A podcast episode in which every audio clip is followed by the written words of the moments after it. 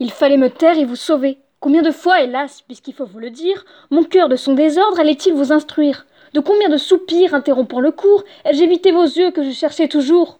Quel tourment de se taire en voyant ce qu'on aime, de l'entendre gémir, de l'affliger soi-même, lorsque par un regard on peut le consoler. Mais quel pleurs ce regard aurait-il fait couler? Ah, dans ce souvenir, inquiète, troublée, je ne me sentais pas assez dissimulée. De mon front effrayé, je craignais la pâleur, je trouvais mes regards trop pleins de ma douleur. Sans cesse, il me semblait que Néron, en colère, me venait reprocher trop de soin de vous plaire. Je craignais mon amour vainement renfermé. Enfin, j'aurais voulu n'avoir jamais aimé.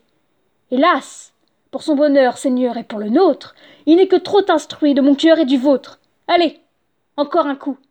Cachez-vous, à ses yeux, mon cœur plus à loisir vous éclaircira mieux.